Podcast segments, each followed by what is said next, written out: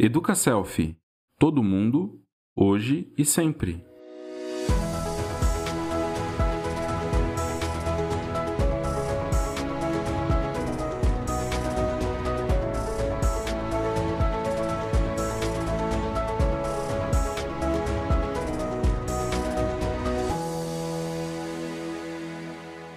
Bom dia, boa tarde, boa noite.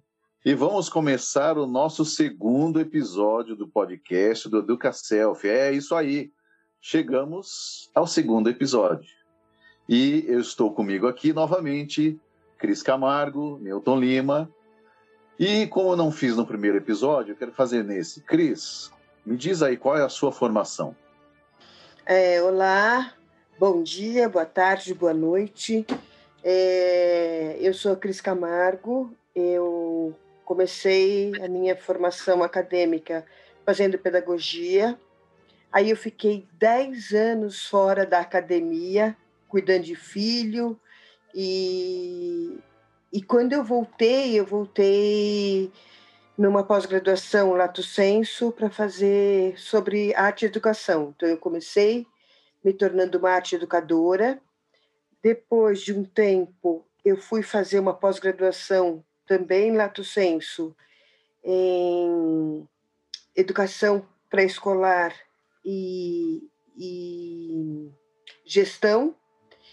E, por último, eu trabalhei é, num departamento que cuidava de alunos com deficiência na Prefeitura de São Paulo, e aí eu fiz uma pós-graduação de educação inclusiva com ênfase em múltiplas deficiências.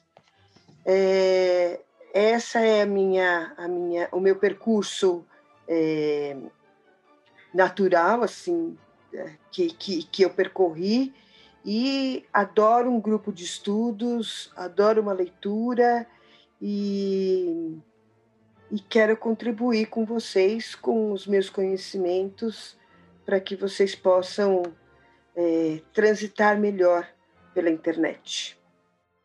Legal, Cris. Obrigado pela apresentação. É isso aí. A gente é, deve encarar todos esses temas que nós estamos abordando no nosso podcast como uma interface com a educação que é muito importante. E, Nilton, e a sua formação, qual é? Rogério Cris, boa noite. Boa noite a todos vocês que estão conosco nesse podcast, acompanhando, ouvindo é, aprendendo, é, analisando, criticando, problematizando. É, a minha formação de nível superior ela começou na área de teologia e estudar teologia foi muito importante, foi determinante na minha caminhada acadêmica porque é um curso que te expõe a muitos saberes e isto abriu é, sobremaneira meu, os meus horizontes, não foi nem o meu horizonte, né? Alargou bastante a minha percepção sobre a vida, sobre cultura, sobre o conhecimento, sobre a importância do saber. Eu que já era um amante do saber, do estudo, da leitura, é, me encantei mais ainda a partir da formação teológica. Em seguida, eu fiz o curso de filosofia, foi ali que eu estive com o Rogério, conheci, conheci o Rogério, o Rogério também estudou filosofia, fomos colegas. É, depois do curso de filosofia, eu fiz também licenciatura em filosofia. Eu cheguei a fazer um mestrado na área de pedagogia, porém eu não concluí é, é, por uma série de, de contingências. Em seguida, eu fiz o curso de Direito, tanto o bacharelado quanto a licenciatura plena, para lecionar em cursos técnicos na área jurídica. Depois eu fiz uma pós-graduação área de direito civil, com especialização em responsabilidade civil, mais especificamente em erro médico. Em seguida, eu fiz também é, pedagogia e história. Então, esta é a minha trajetória de formação acadêmica e tudo isso de um modo instrumental, com a finalidade de servir melhor, de poder é, contribuir como semelhante em seu crescimento e expansão, também expansão de horizontes.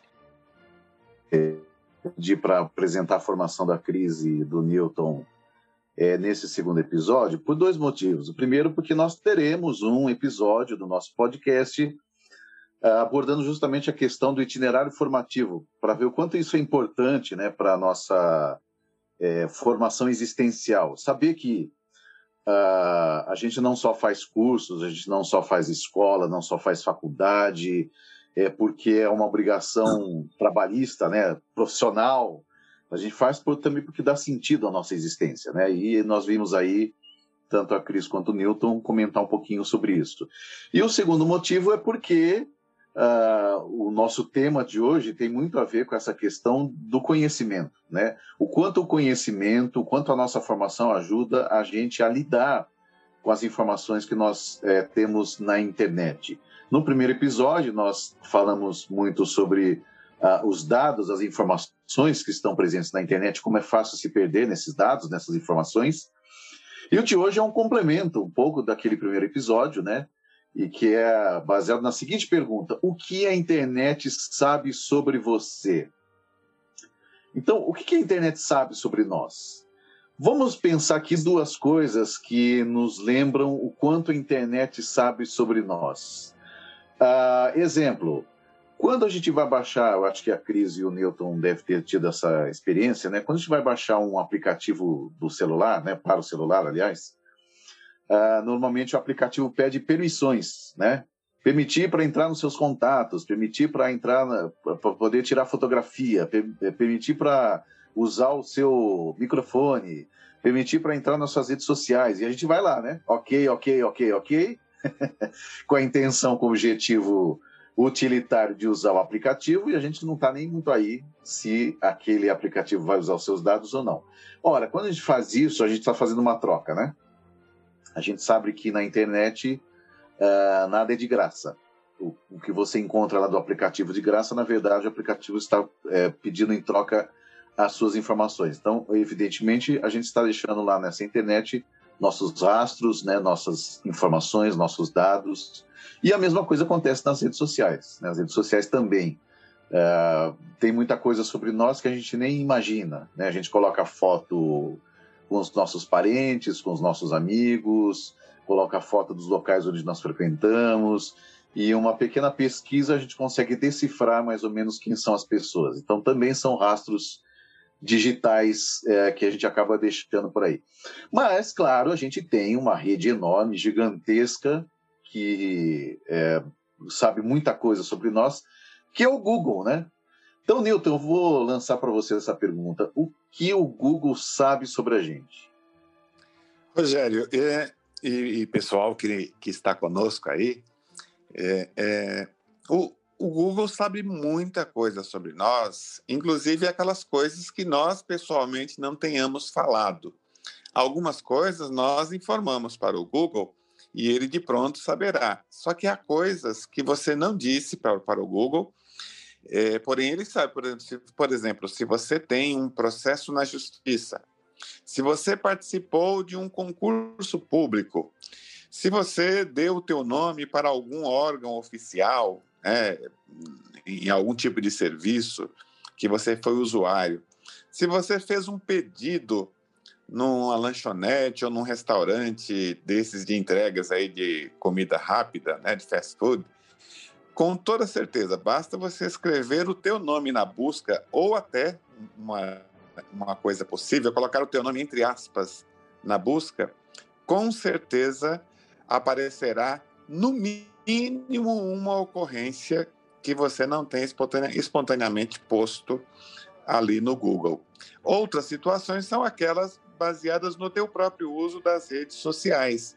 Se você usa, se você frequenta um ambiente virtual, tenha certeza que as tuas informações elas são coletadas.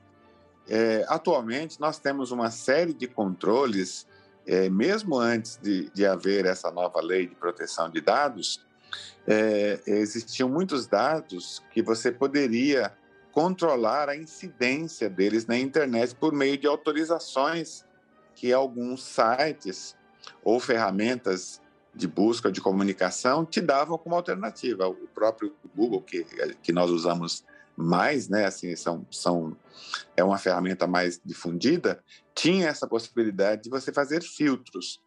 Atualmente, por força de lei, essas permissões elas, elas são é, apresentadas para o usuário de pronto, mas é, antes, independente da lei, você podia dar, e o problema é que a maioria de nós não sabia como usar, e até mais, eu diria que muitos de nós desejávamos que, que essa informação estivesse ali por uma série de fatores, né, para é, nos relacionarmos com pessoas, para buscarmos pessoas, buscarmos oportunidades profissionais etc. Então, o Google sempre sabe sobre nós, até quando nós não autorizamos. É, inclusive, talvez seja interessante a gente lembrar aqui é, que o Google, apesar de ser uma ferramenta gratuita, né, ou seja, uma ferramenta de pesquisa em que a gente pode pesquisar o que a gente quiser, né? A gente já viu isso no primeiro podcast, né? no primeiro episódio. É, não é de graça. Quer dizer, o Google tem como objetivo vender algo, né? Então o Google Exatamente. Vende. O Google é um grande outdoor, né? Mas ele não é outdoor para todo mundo. Ele é um outdoor muito específico, né? O algoritmo do Google é muito certeiro, né? Então ele vai exatamente nas pessoas que interessam vender coisas específicas. E aí, o, o Cris, você tem alguma coisa a acrescentar que você gostaria? Então, é, alguma, algo que eu acho que o, que o Newton não abordou e que eu, eu me sinto metralhada todos os dias é assim: eu faço uma pesquisa sobre um tênis, e aí, em todo lugar que eu vou, em todas as redes sociais que eu vou, eu recebo uma propaganda daquele tênis, porque o Google conta para o vendedor que eu quero comprá-lo e ele fica me, me, pressionando a adquirir aquele produto. É, ou passagem aérea, já aconteceu isso com muitas coisas. E às vezes até eu faço de propósito, porque, por exemplo, estou procurando um livro que está esgotado. Quem sabe o Google encontre para mim esse livro e venha fazer uma propaganda para me vender o tal do livro. Então, assim, é, é, eu acabo tentando fazer com que, com que isso também reverta a meu favor e não só contra mim. Inclusive, uma conversa que nós tivemos, né, numa das nossas reuniões, eu até comentei, né, como às vezes eu uso o algoritmo da internet a favor, né, para comprar, né? Essa Isso coisa, por mesmo. exemplo, você pesquisa lá um, um produto, né? Ah, como eles querem vender de qualquer jeito, você joga lá no carrinho e deixa, né? Então, em algum momento, eles vão te dar um desconto maior e aí chega o momento de você comprar. Mas veja, a gente vai ainda conversar um pouco mais sobre isso em outros podcasts, em alguns outros momentos da nossa, das nossas conversas aqui, né, sobre educação e internet. E eu quero aproveitar então, Cris, e te perguntar o seguinte: é, o que fazer para se proteger? Né? Será que tem dicas? Tem alguma coisa que a gente deva pensar é, relacionado inclusive à educação para se proteger, né, de deixar tantos rastros, de lidar com, uh, com essa situação, porque assim, a gente sabe que é inevitável deixar dados, informações e rastros da nossa vida pessoal dentro da internet. Então, o, quais algumas coisas que nós podemos fazer? Então, é, eu penso assim, né? Existe uma, um, um mecanismo dentro do Google que se chama histórico. Quando a gente acessa esse histórico, a gente pode apagar as nossas pesquisas. E uma vez eu fui alertada por uma amiga é, procurando passagem aérea, ela me disse: apague o histórico, porque senão você não vai encontrar um preço mais baixo do que esse último que você pesquisou, porque o Google grava que você já fez essa pesquisa. Então, essa é uma forma de se proteger. Uma outra forma também é ser extremamente cuidadoso com aquilo que você publica nas redes sociais, porque isso pode ser usado contra você, isso pode ser usado sem que você saiba. Sabe aquela coisa de idealizar a família, de idealizar as coisas, de que o mundo, o mundo do, do Instagram é sempre lindo, colorido e maravilhoso, né? Quando quem vê as pingas que eu tomo não vê os tombos que eu levo, né? Então eu acho que isso é uma coisa super importante para a gente não só registrar as pingas que eu tomo, mas ser criterioso para que não não passar uma imagem equivocada da, da sua pessoa e daquilo que você tem e daquilo que você é. Newton, você, o que, que você acha?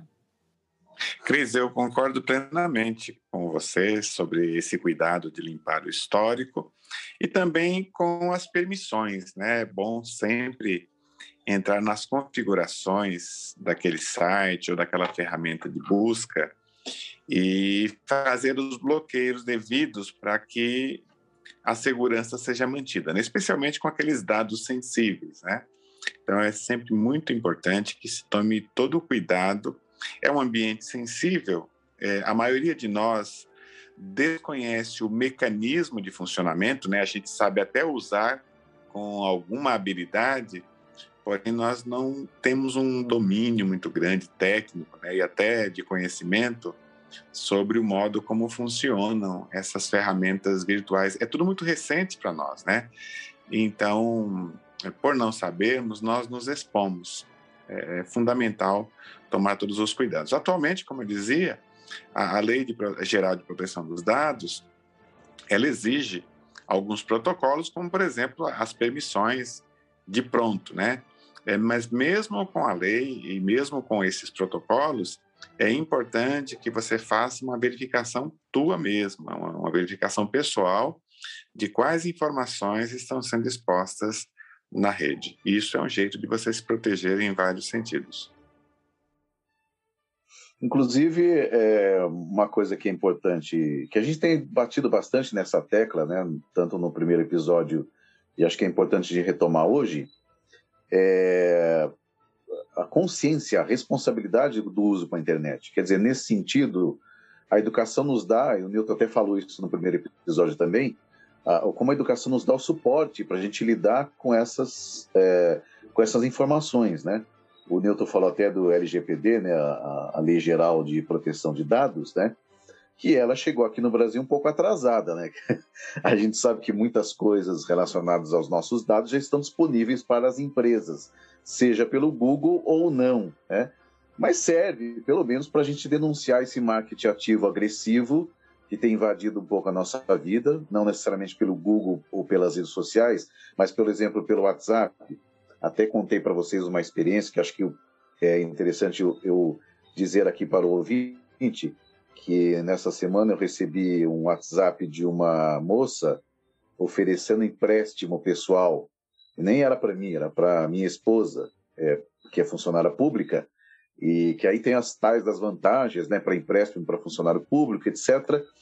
E eu falei, olha, é, nós não estamos interessados e é importante que você saiba, moça do marketing ativo, que a gente tem agora o LGPD, né, essa lei, e que eu tenho alguns amigos que também trabalham com marketing ativo, inclusive pessoal, um, um pessoal amigo da, de imobiliárias, né, que também usam dados que conseguem em algum lugar por aí, né, é, para entrar em contato com pessoas de possível interesse de compra de imóvel, e que a, o LGPD agora as pessoas precisam, principalmente as empresas, né, precisam ficar mais espertas para não serem processadas. Então eu falei para ela, olha, cuidado, porque existem questões jurídicas aí que envolvem você estar usando dados que são protegidos, né?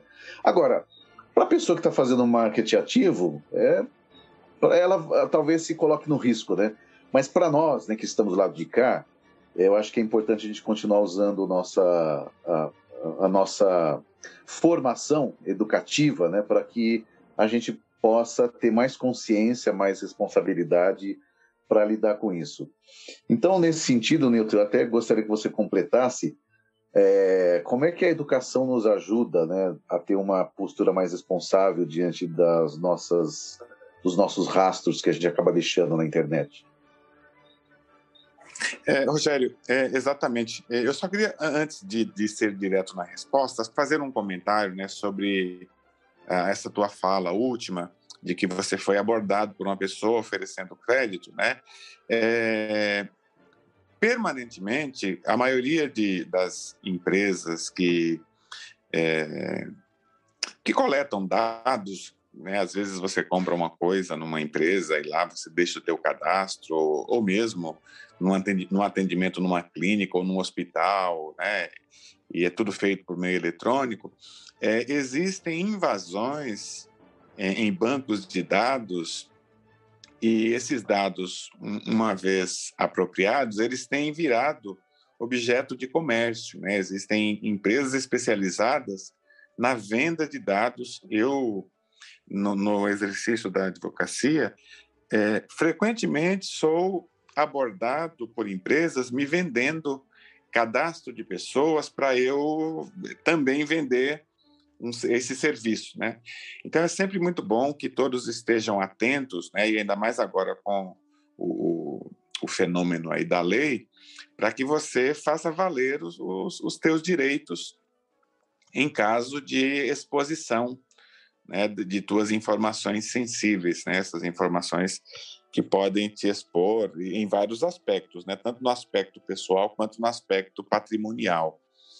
É, do ponto de vista educacional, é muito importante que você estabeleça uma mente analítica, né? E, eu, e por analítica eu quero dizer que você tem que observar quais informações você está digitando, você está disponibilizando nas, é, no mundo virtual, né? não vou falar somente nas redes, mas no mundo virtual de modo geral, porque nós usamos também fora das redes, então, veja que tipo de informação você está expondo, então seja criterioso quanto a isso, né? Esse é o aspecto analítico.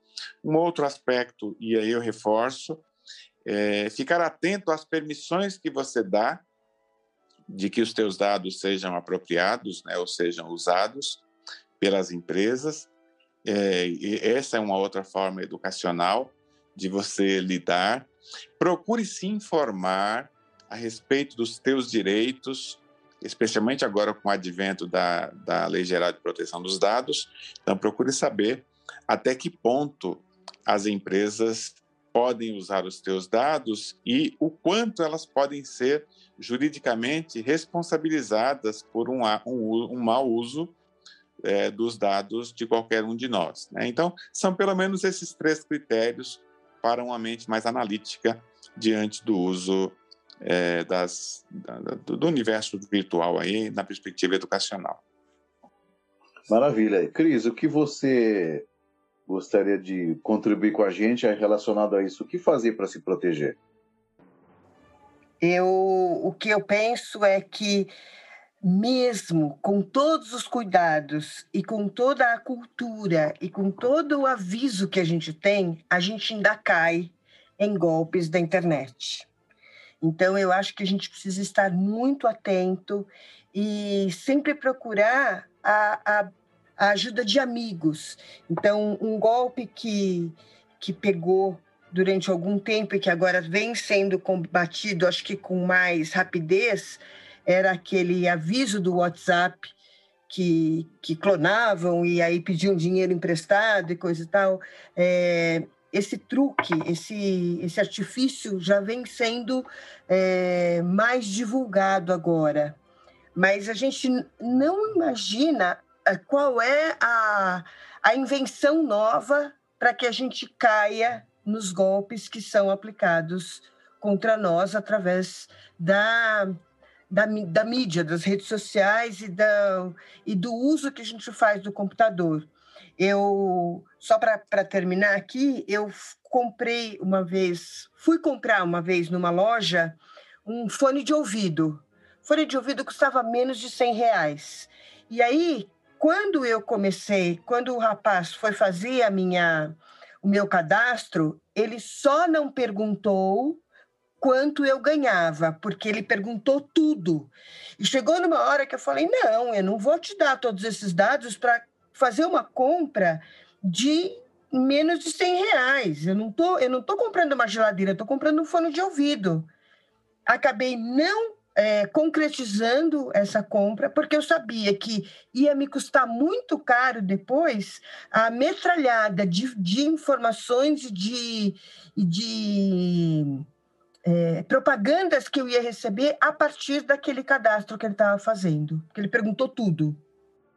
É, inclusive, eu acho que o que você disse agora e que o Newton também disse nos leva para um caminho muito interessante né, a respeito da, dessa relação das informações da internet e o que a gente e como a gente lida, né, com essas informações a partir da educação que nós temos, né? Ou seja, ouvintes, nós vamos inclusive abordar, né, esse assunto um pouco mais, né, dos golpes na internet, né, dessas dessas armadilhas todas, mas eu acho que a gente pode concluir aqui dizendo o seguinte: é, meus caros e minhas caras ouvintes, fiquem atentos, espertos, mas usem, não usem qualquer atenção ou esperteza. Usem atenção e esperteza que é baseada em informação e conhecimento, ou seja, a educação nos dá, e nós repetimos isso no primeiro uh, episódio do nosso podcast, a educação nos dá ferramentas interessantes para sermos analíticos, céticos, questionadores, sabendo em que lugar nós estamos pisando, né? Então, eu acho que esse é o caminho. Então é isso aí. Vocês querem se despedir? Newton, Cris? Eu quero agradecer uma vez mais pela oportunidade de estar com vocês, Rogério e Cris. É sempre muito gostoso esse nosso bate-papo aqui no podcast. É, além de criar uma ou gerar uma oportunidade ou possibilidade dos nossos ouvintes é, tomarem conhecimento de temas importantes da atualidade, é, para nós mesmos é enriquecedor. Nesse diálogo, ele sempre nos faz crescer. Né? Eu eu particularmente tenho aprendido muito com vocês dois aí, tanto do conteúdo da fala, quanto com o modo como vocês desenvolvem esse nosso bate-papo, que é sempre tão fluido, sempre tão gostoso. Eu também agradeço a oportunidade e, e quero dizer que eu também tenho aprendido bastante e espero estar contribuindo também para o conhecimento de vocês, ouvintes que estão nos assistindo. Eu acho que é que a nossa, a nossa intenção é, é proporcionar um alerta, um, ou trazer algo que possa ajudá-los a, a entender a internet de uma forma diferente. E continuem conosco, porque não vem aí mais, mais dados e mais podcasts para vocês é, curtirem conosco. Maravilha. Obrigado, Newton. Obrigado, Cris, novamente, por estarem nesse segundo episódio do nosso podcast. E fiquem espertos e espertas, teremos novidades, né, outros temas, outros assuntos. E também olhem na descrição né, do nosso podcast, lá vocês vão encontrar as nossas, os nossos contatos, né, nossas redes sociais, o nosso site, para que vocês obtenham mais informações mais novidades, mais coisas que são interessantes a respeito desses assuntos que nós estamos abordando, não só no podcast, mas também em outras plataformas, né? No, no Instagram, no Facebook, nas é, redes sociais em geral, né? Então, fiquem atentos que nós vamos temos muitos, muitas coisas ainda para conversar sobre educação, tecnologia e principalmente essa ferramenta maravilhosa que a educação nos dá, que é como saber viver nesse mundo, né? É isso aí. Gente, muito obrigado e até o próximo.